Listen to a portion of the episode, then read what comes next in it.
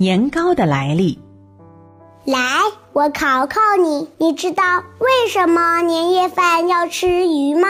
我知道，吃鱼寓意年年有余，对吧？不错，那你知道旁边那道年糕有什么寓意吗？这个我不知道。年糕，年糕，寓意着年年高升呀。年夜饭作为新年除夕的家庭团圆聚餐，大家都想要有一个好彩头，所以呢，被端上餐桌的菜也都是有各种美好寓意的。年糕因为名字和“年年高升”里面有一样的读音，所以呢，它也被大家赋予了代表新年节节高升、财源滚滚的美好寓意。我们吃年糕的历史很悠久。早在汉代书籍《方言》就有关于怎么做年糕和人们吃年糕的记载了。不过说起到底是谁发明了年糕这种食物，现在还是颇有争议的。但是主要有两个说法。那其中一个说法和我们过年的由来相关。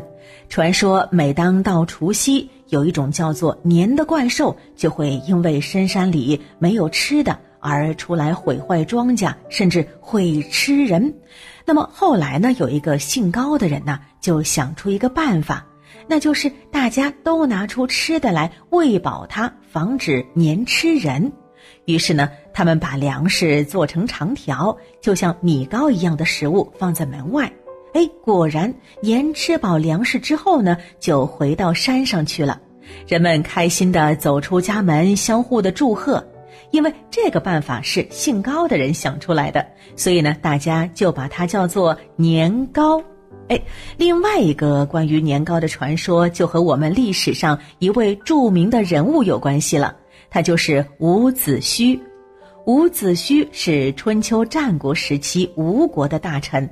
有一天呢，伍子胥接到修城墙的命令之后，怕城墙太高，万一敌军围城，城墙里面的老百姓因为没有吃的而会被饿死。于是呢，他就在城墙下加了一道机关，并告诉老百姓，如果敌军围城，可以挖地三尺找吃的。那么后来呢，伍子胥被害之后啊，越王勾践派兵攻打吴国，老百姓们连饭都吃不上了。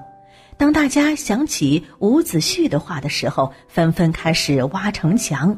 等那些砖被挖出来之后啊，大家才发现那都是用糯米粉做的城砖，而且呢，过了这么久还能吃呢。于是大家就靠着那些糯米粉做成的东西度过了难关。这种糯米粉做的东西，慢慢就变成了我们现在的年糕了。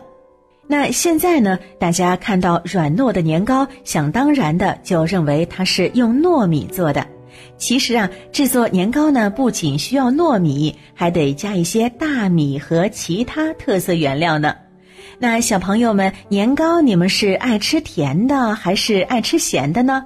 爱吃蒸的还是炒的呢？